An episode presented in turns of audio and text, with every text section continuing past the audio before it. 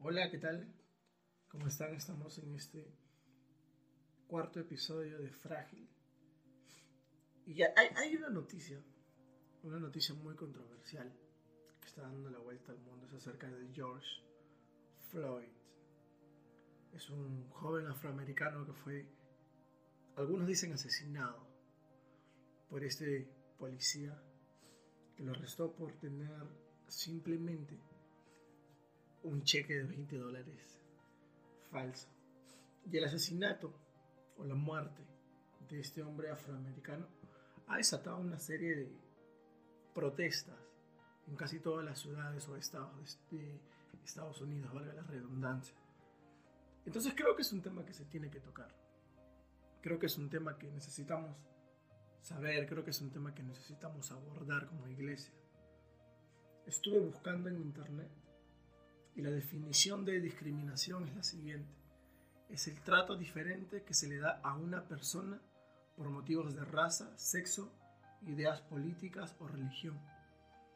Y la definición de racismo es la ideología que defiende la superioridad de una raza frente a las demás y la necesidad de mantenerla aislada o separada del resto dentro de una comunidad o país. Y si lo queremos ver a la luz de las escrituras, esto sucedía mucho cuando Jesús estuvo en la tierra. Hay muchas historias en los cuatro evangelios en los que Jesús caminaba a través de los pueblos. Pasaba sanando, pasaba reviviendo muertos, haciendo milagros, haciendo señales, haciendo prodigios. Y la gente se le comenzaba a amontonar alrededor, era totalmente normal.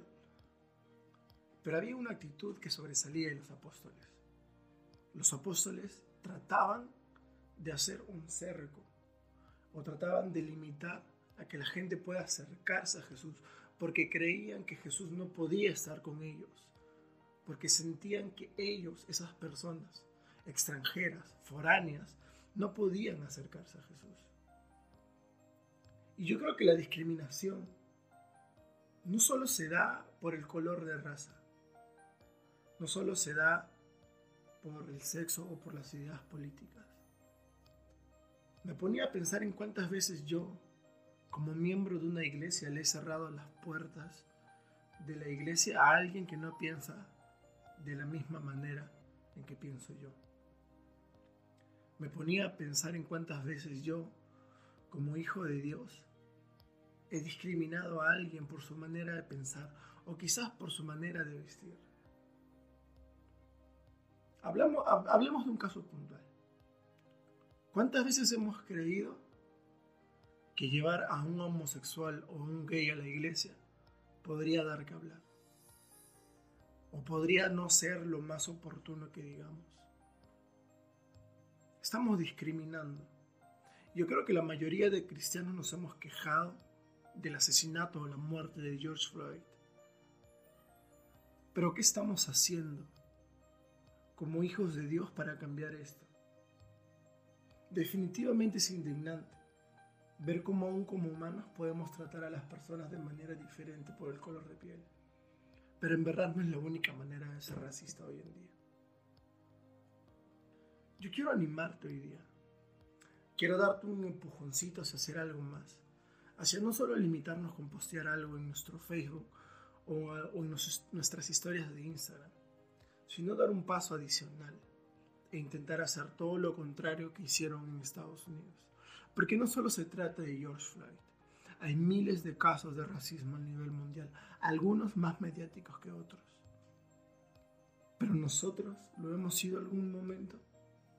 O mejor dicho, queremos seguir siéndolo.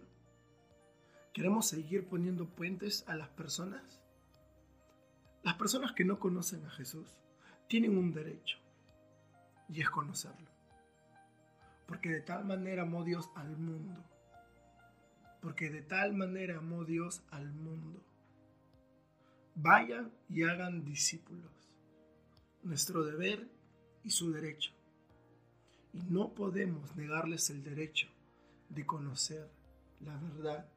La verdad que libera. Y no podemos nosotros vivir nuestras vidas sin cumplir nuestros deberes. Vayan y hagan discípulos. Bauticen a todos en el nombre de Jesús. Quiero animarte a que extiendas tus fronteras, a que abras más tus brazos y a que puedas incluir a todas las personas que podamos. A que si en algún momento se levanta una duda de, pero lo tengo que invitar, apagues esa duda, calles esa duda, meditando en que Jesús fue el ejemplo perfecto de inclusión. Jesús sanó en su mayoría personas que no eran del pueblo de Israel. Me encanta, porque Jesús nos enseña a abrir los brazos a todos los que son diferentes a nosotros. Y puedes hacerlo tú.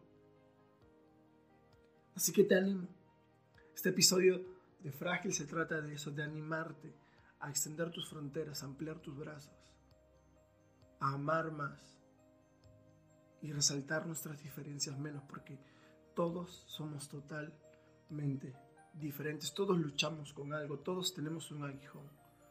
Para algunos, su aguijón es la homosexualidad, para otros, su aguijón es la mentira, para otros, su aguijón es el alcohol o quizás las drogas pero todos estamos luchando con algo.